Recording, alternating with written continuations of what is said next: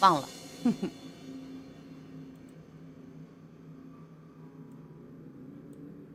法医怪谈第一卷第二十九章：地下的秘密四。填坑呀，填个坑。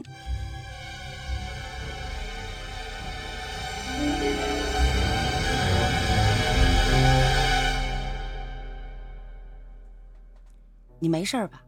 浑天意将伊书瑶扶起来。伊书瑶表示没事。浑天意低头看手中的罗盘，此时罗盘上的指针极不规则地晃动着。伊书瑶看他面色凝重，就问：“这指针摆得这么厉害，说明有什么问题吗？”外面的磁场十分的混乱，透着几分凶险，小心为妙。浑天意话音刚落，两人身后的电梯壁内传出机械运传出了机械运转的声音。两个人同时转身，看着电梯壁缓缓地升了起来。一扇门出现在二人眼前，原来两人苦苦寻找的暗道就藏在这电梯里边。两人小心戒备着。担心一会儿会有什么人或者什么东西冲进来。待电梯壁完全升上去之后，就再也没有动静了。从电梯内望去，外面是漆黑的一团，什么也看不到。四周又极其的安静，静的什么也听不到，只有两个人逐渐加重的喘息声。两分钟后，浑天一小心戒备着。走到门口，探头向外望去。这外面有什么呀？伊书瑶紧张地问。什么也没有。浑天意又向外走了几步，从伊书瑶的角度，只能看到他的背影，身后是雪白的灯光，面前是无尽的黑暗，彩色的对比异常的强烈。你就在这儿等我吧。我出去看看，要是出了什么事儿啊，你就大声的叫我，我能听得到。不行，我要和你一起去。伊书瑶大步的走到浑天意的身边，紧紧的握住了他的手。第一次感觉到一个男人掌心的温度是那么的温暖。你你待在这里安全，我去勘察一下，很快就回来。万一遇到了下尸神。我可不一定能保得住你，伊书瑶反问：“留在这儿就安全了吗？要是你走了，下尸神来了，我怎么办呀？”浑天意被问得哑口无言，只能默认了，让伊书瑶跟着他。两个人小心翼翼地在浓稠的黑暗中移动着，电梯离他们越来越远，逐渐的变成了一个小光点儿，最后。彻底的消失了，四周安静的令人感到窒息。伊书瑶忍不住的问道：“我们这是在什么地方？”浑天意推测道：“这是一个自然形成的大型地下洞穴，有人工修凿过的痕迹，大概是在超市施工时发现的，被人加以利用。这可是一个藏人的好地方。”要是犯了事儿躲在这儿，你们警员一辈子都找不着。别小看我们警员了。伊书瑶不满地哼了一声。突然，一阵彻骨的阴风刮过，伊书瑶身上的汗毛一下就竖了起来。四周的黑暗中传来了异样的声音，那是一种无法用语言所形容的声音，像是无数的人低声呓语。又像是深宫怨妇在低声的哭泣，总之是让人听了之后头皮发麻，脖子后边直冒凉气。幸好身边有浑天意，要是伊书瑶独自一个人，早就吓得两腿发软，瘫倒在地上了。哼哼，小看你们了，居然能找到这儿来。黑暗中传来了几声阴森的笑声，接着，一魂二人眼前一亮，一条长满杂草的青石小路出现在二二人面前。这小路并不长，在小路的尽头，再一次看到了那间熟悉的木屋。木门门前的纸灯笼散发着幽幽的绿光，如鬼火一般。而他们听到的声音，正是从木屋中传出来。浑天意冷冷地说：“少装神弄鬼，出来吧！我知道你是谁。”伊书瑶小声的就问：“是谁呀？你怎么知道啊？”浑天意呢，在伊书瑶的耳边低声地说：“我也不知道，吓唬他。”伊书瑶笑了：“我看你一本正经的样子，还以为你真知道。别笑，小心被看破。”木屋中一下子没了动静，半晌之后，那个人又说：“宋之官的传人果然与众不同啊！进来和老身说话。”你是在什么地方看出了破绽？话话音一落，哗啦一声响，木屋的门打开了。门内没有一丁点的灯光，漆黑的一团。浑天意抬腿要走，伊书瑶拉住了他：“小心，是陷阱。”浑天意也觉得有可能，正在犹豫中，屋内的人又说：“为什么还不进来？”难道宋师官的徒弟是个胆小如鼠的废物？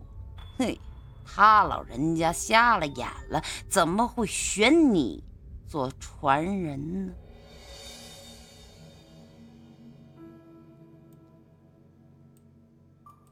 法医怪谈》第一卷第三十章终极谜题。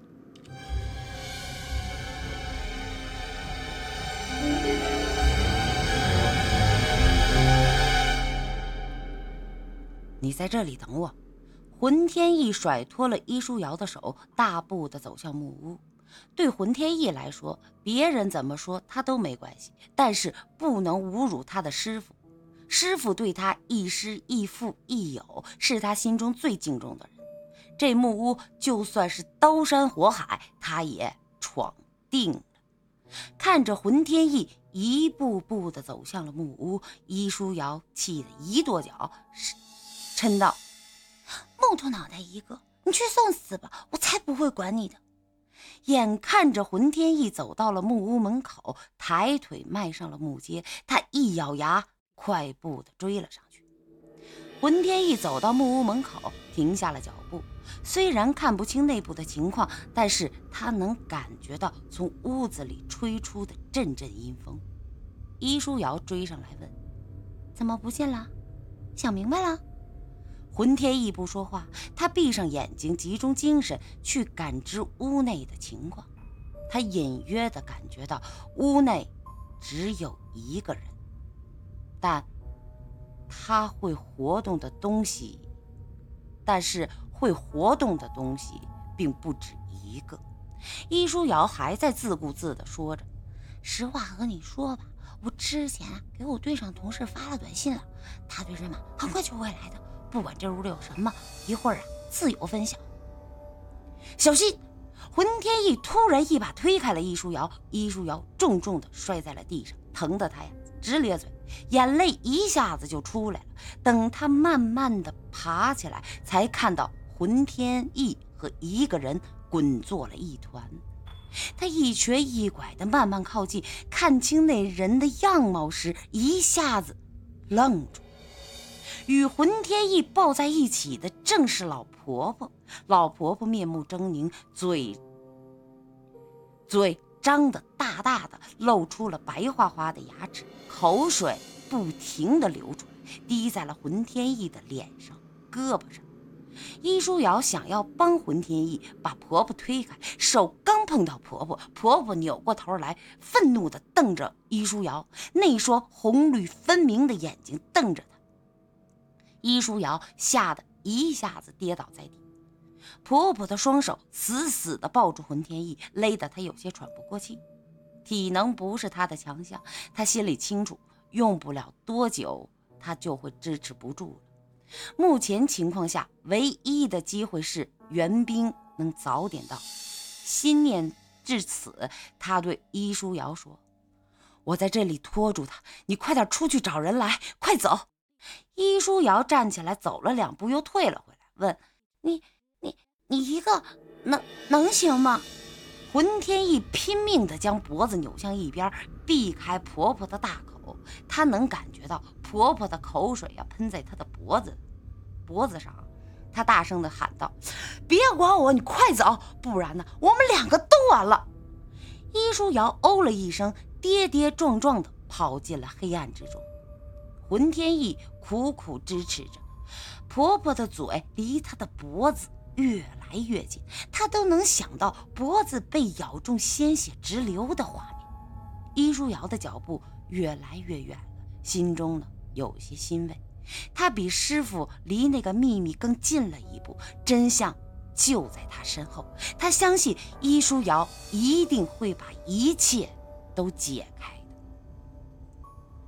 随着时间的流逝，浑天意已经到了极限了，再也没有力气。将婆婆的头推开了，看着婆婆的嘴离她越来越近，她索性的闭上了眼睛，心中有一点小小的遗憾。毕竟她还年轻，她的身世还没弄明白，师傅交代的事儿也没办完，希望师傅不会怪她。心中还有一点点的怨恨，那个被他救过命的姑娘，真的。就那么跑了吗？不管她的死活了？就在婆婆的牙齿碰到她脖子皮肤的一瞬间，异变发生了。婆婆突然不会动了，身体一下僵硬的像块石头。浑天意马上清醒过来，用力的推开了婆婆，艰难的站了起来。她不明白发生了什么，但她知道自己在鬼门关走了一圈，奇迹般的。又活了下来，浑天意大口的喘着粗喘着粗气，擦掉额头上的冷汗，冷峻的脸庞显得有些疲惫。他用脚尖碰碰婆婆，婆婆确实是不能动了。一扭头，他看到木屋中有灯光闪烁，他顾不上休息，大步的冲进了木屋。灯光是从大堂后面的侧屋中传来。他跑进去，看到了一个神坛，一个长发的女人倒在神坛前，而击倒她的正是伊舒瑶。我我不是让你去叫人了吗？你怎么会在这儿啊？浑天意问。伊舒瑶得意的反问：“我我是那种扔下伙伴独自逃命的人吗？不会吗？”伊舒瑶的目光闪烁，不敢直视浑天意的眼睛，实在是忍不住了，才说：“好吧，我承认我是逃命了。可是我迷路了嘛，在黑暗中转了一大圈，又回到这地方了。我听到侧屋里有响动，跑进来啊，就看到他对着神台，手舞足蹈的。我就找了个小板凳，从他后面把他给砸晕了。你说他是不是？”就是幕后真凶啊！或许吧。浑天意没听师傅说过下尸神可以被人操纵。他将地上的女人翻过来，看到一张俊美的脸庞，居然是他！伊舒瑶惊呼道：“地上躺的不是别人，正是失踪不见的黄婉儿。我明白了。”什么苦丁婆婆，什么面馆，都是假的，一切都是她在捣鬼。几年前，她借机杀了父亲和其他的继承人，让他能顺利的继承公司。可这次，这又是为了什么呢？这是你们要调查的事儿。或许，那些被杀的人会和他有什么关系？浑天意找来了一根绳子，把黄婉儿捆了起来，又将神案摧毁，这才安下心来。哎，这波哥怎么还不来呀？砰！木屋外突然一声闷响，一团火光冲天而起。两人冲出去一看，婆婆烧成了一个大火球，剧烈的燃烧着。灼热的火焰烤得两个人无法近身，只是一转眼的功夫，婆婆就烧成了一团灰烬。不好，调虎离山了！浑天一转身跑向侧室，伊书瑶大步追上，谢天谢地，黄婉儿啊还躺在地上。哎呀，你也太紧张了吧！黄婉儿都被抓了，这一切都结束了。希望是吧？浑天一揉着酸痛的肩膀，体力活啊，真是不是他的强项。伊书瑶在哪儿呢？从远处传来了好多人的呼唤声，波哥和汪庆的声音听得特别清楚。伊书瑶高兴的一下跳了起来：“哎呀，这些家伙终于来了！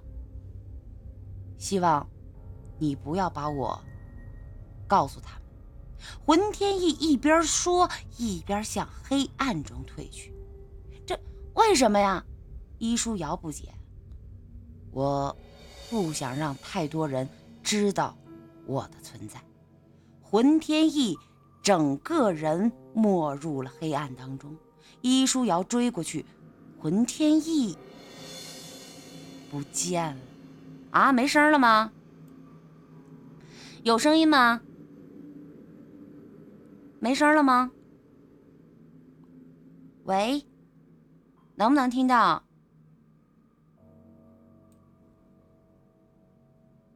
有，刚才卡了吗？刚才卡了吗？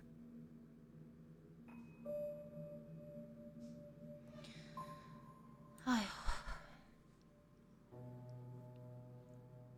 嗯嗯嗯，伊舒瑶追过去，浑天意不见了，仿佛他就从来没有出现过。这章已经讲完了，然后马上这个故事就结尾了，我们就不停了，好吧？哎稍等一下，啊家好像回来人了。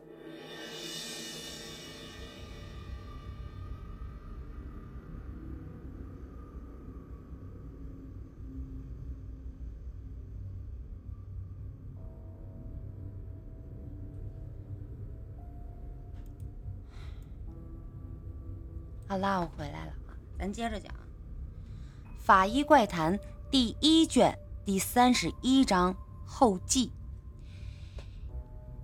鬼面馆的故事似乎可以告一段落了，面包师再也没有出现过。波哥开心极了，笑得嘴都快合不上了。因为伊舒瑶的突出表现，他马上成为了正式的法医，并被波哥呢留在了警局。这样也让汪庆很开心，一有空啊就往法医室跑。一个星期之后，局里没什么事儿，伊舒瑶和汪庆呢在法医室里闲聊。砰砰砰！有人敲门，请进。门被推开了一条缝，伊舒瑶啊看到了小赵，办公室里的一个文职人员。呃，我就不进去了。我整理文件的时候啊，发现了这个东西，我想应该交给你们。小赵脸上露出了恐惧的表情。对于散发着死亡气息的法医室，不是所有人都喜欢这里。这是什么东西啊？汪庆问：“你们看了就知道了。”小赵将一个破旧的文件夹塞进了汪庆手中，转身就走了。汪庆打开了文件夹，快速的扫了一眼。伊书瑶问：“什么文件啊？要交到我们手中？”“呃，是曹法医的档案，拿给我看看。”伊书瑶接过来一看，纸张微微有些发黄，右上角还有一张。曹山年轻时的黑白照片，再往下看，伊舒瑶的眉头就皱了起来。汪庆熟悉这个表情，伊舒瑶在遇到问题的时候就是这个样子。有什么不对劲儿吗？汪庆问。伊舒瑶咬了一下嘴唇：“你去把波哥叫过来一下。什么事儿啊？这么神，还这么神秘？”哎，等一会儿你就知道了。现在去找波哥。伊舒瑶将汪庆推出了门外。五分钟后，正在办公室里打盹的波哥被汪庆硬拉到了法医室的门口。波哥不满的就说：“搞什么呀？小姨到底发现了什么呀？我也不，我也不知道，他就是说让您去了，他才说。两个人走进了法医室，看到伊舒瑶面色凝重，波哥就问：“小伊呀，你发现什么了？”伊舒瑶将手中的档案交给了波哥。波哥，我发现曹法医的档案有修改过的痕迹，修改的人的水平很高，一般人是很难发现的。可是，因为时间太久了，纸张的质地发生了变化。让痕迹显露了出来，嗯，是什么？你们自己看吧。曹山的档案会有什么问题呢？波哥打开了文件夹，在曹山的籍贯一栏，赫然发现了三个字：祭古村。五名法医学院的学生闯入了阴森的教学楼，进行了古老的仪式。黑暗中传来了一个女人的轻笑声，一个红色的身影出现在苏可面前。她全身都是湿漉漉的，好像还有什么东西挂在了她的身上，黑色的，好像水草。仔细再一看，是被血水，是被血水浸湿的黑色毛发。从他的身上淌下来的水也是暗红色的，慢慢扩张。他张开食指，指头上像刀片一样锋利的指尖。待他看清楚女人面容之后，发出了一声惊呼：“你是谁？怎么会在这里？我的同伴呢？”我刚才看到啊，这章也讲完了。我刚才看到有有人说没听懂。因为这个故事，这个是后记了，已经这个鬼面馆的故事已经结束了。嗯，一书后边刚才呢，就是给大家交代了一下这些事情的后续。这后续是怎么来，怎么回事呢？伊书瑶被转正了，已经成为了正式的法医。嗯，然后呢，我们的波哥呀，呃，把这个伊书瑶呢也留在了身边。后边是怎么的呢？是一个人。啊，拿了一本档案交给了我们的法医和汪庆啊，这都是我们的故事人物，交到他们俩手中，说这个档案有问题。然后接过档案之后，发现什么呢？这个是谁呢？是死去的曹山，死去的法医曹山的档案。